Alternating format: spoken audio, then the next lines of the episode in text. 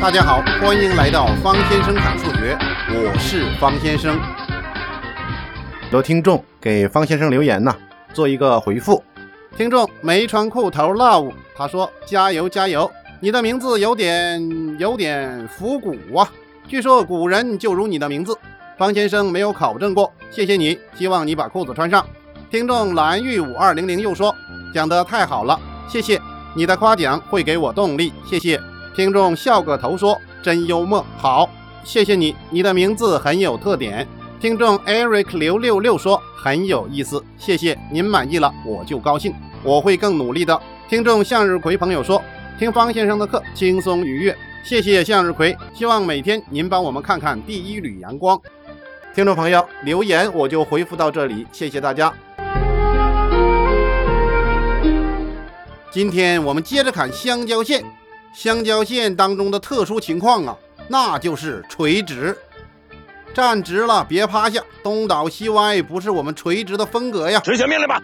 两条直线如果垂直，那就是垂线了。垂直的垂，直线的线。今天的主角就是它。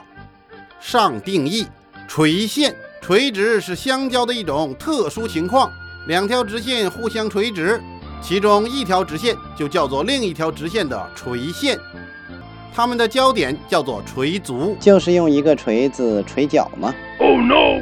垂足呢，就用一个小横小竖表示出来。OK。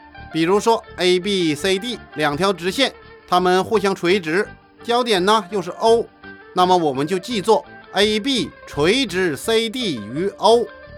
这个垂直啊，用一竖一横来表示，那么就是上下左右的上少一横哦，简直完美啊！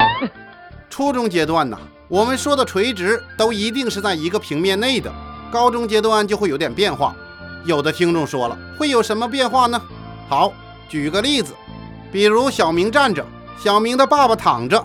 如果他们两个所在的直线呢不在一个平面内，那就是说呀，这小明没有把他爸爸踩着，那这父子两个所在的直线就是垂直。惊呆了啦！当然了，要站直了，躺直了，不然就表达不出这个意思了。你能想象出这种位置关系吗？就是之前我们谈的异面直线的垂直问题呀。没问题。我们在高中的立体几何当中要研究，初中啊，咱们就考虑在一个平面内的垂直问题。嗯，垂直当然也是相互的，你垂直我，我也垂直你呀。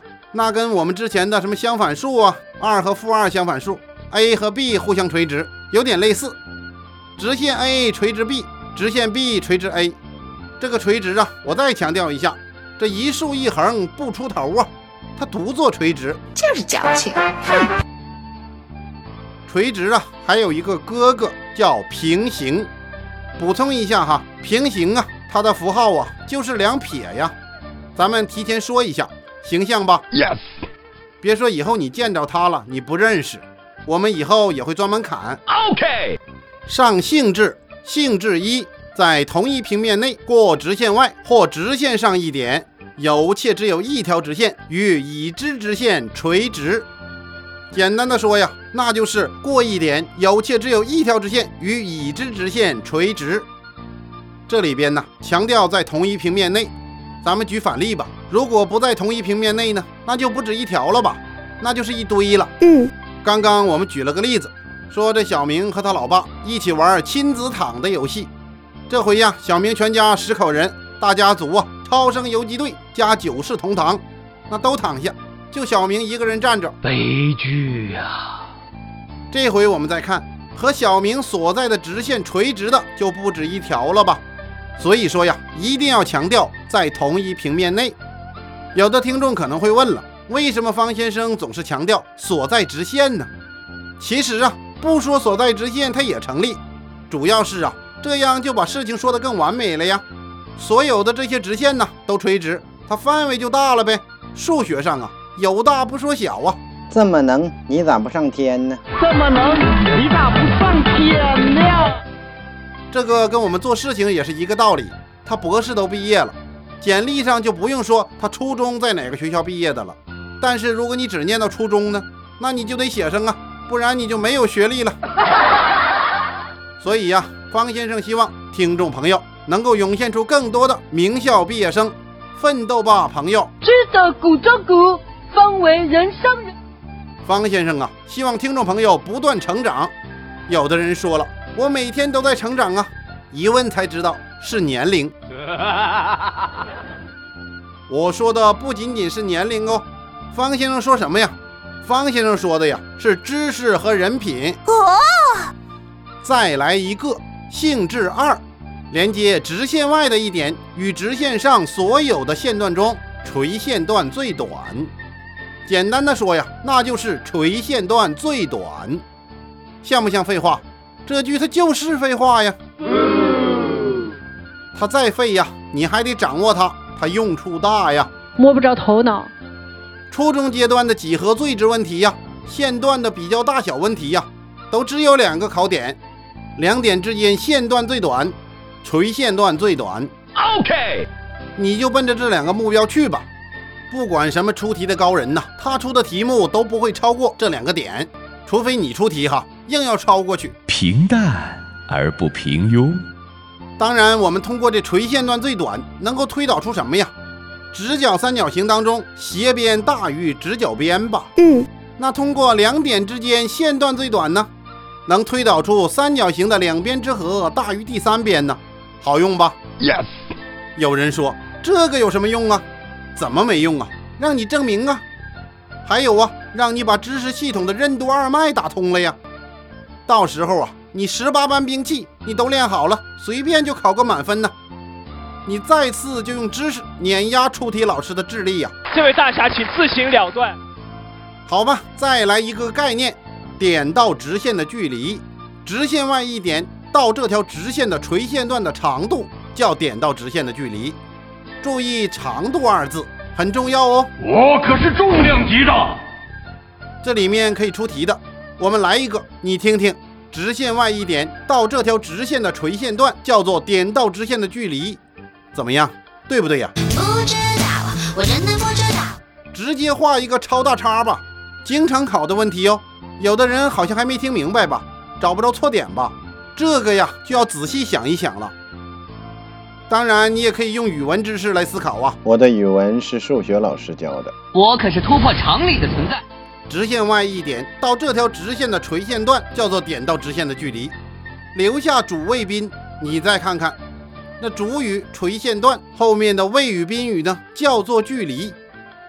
线段怎么能叫做距离呢？错误吧？嗯。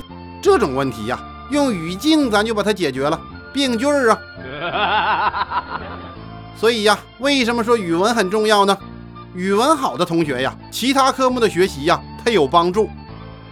有的同学不注意，其实啊，只要你仔细思考，知识啊是可以研究出来的。哦，有人写作文，我看见一个背影缓缓向我走来，鬼片呢？这种病句呀，现实生活中还有很多。你比如说，医生，我儿子怎么样了？那医生怎么说？你是患者的什么人呢？当然，这数学老师呢，有的就更差一点了。我曾经见过一个数学老师，在他班上咆哮啊：“你们的智商就是负数！你看看老师我的智商，老师我的智商是你们的一百倍。”这语文没学好啊，好像不对哈，数学也没学好啊。好吧，来个题目解解暑。我们看四十一杠一第一道例题。这道题呀，给出来了一个角 M O N，还有一个点 P，那么有三幅图，在每一个图当中，P 点的位置都是不一样的。让你做什么事情啊？画出点 P 与射线 O M O N 的垂线段 P A 和 P B，那也就是过点 P 呀，做角两边的垂线段。那第一个我们看点 P 在角里面，好画吧？嗯。把三角板拿出来。OK。那直接就画下去了吧？Yes。当然，P A P B 你要搞对了，A 点在 O M 上的，那 B 点呢是在 O N 上的，这个你要搞对，不要把点标错了。那这第一幅图呢就很好画呀。那第二幅图呢，其实也不难吧？凛冬已至。关键呐就是这第三幅图怎么办呢？这第三幅图啊，O M 的垂线段好画，估计大家都能画出来。那 O N 的垂线段呢？估计呀，就有人画不出来了，怎么办呢？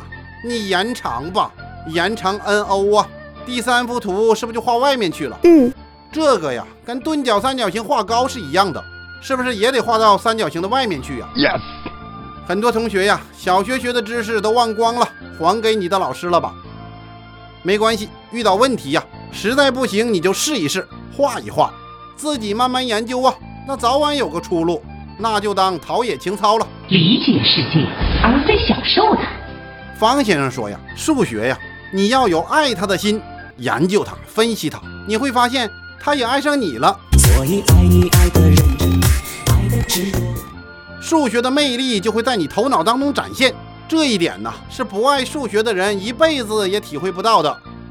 这可不是为了做题满分那么 low，而是直上云霄与月亮握手，钻到马里亚纳海沟里与珊瑚交朋友，酣畅淋漓呀。守望着天空、大海和你的回忆。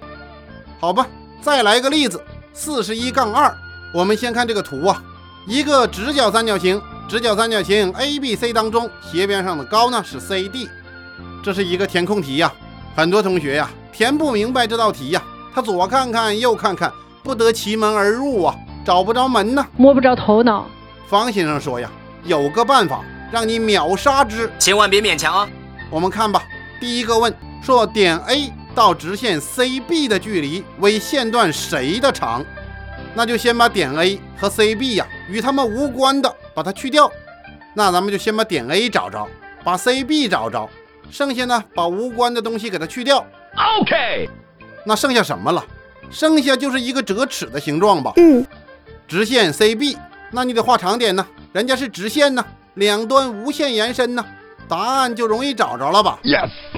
再看看题目哈。点 A 到直线 CB 的距离，那就是 AC 吧，搞定。我们再来看第二个问，有的人受方先生启发了，上来就往下捡东西呀，看看呢，这个条件少到让你诧异吧。你如果把没用的去完呢，那你也不能太实在呀。所以呀，就不要去了。